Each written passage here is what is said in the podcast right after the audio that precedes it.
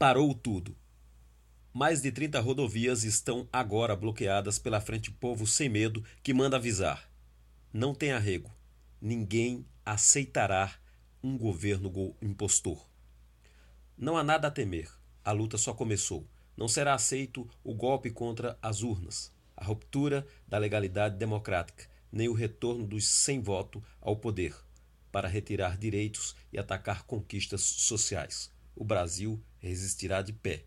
Já tem luta. Fonte Mídia Ninja. De São Paulo, Carlos Galdino.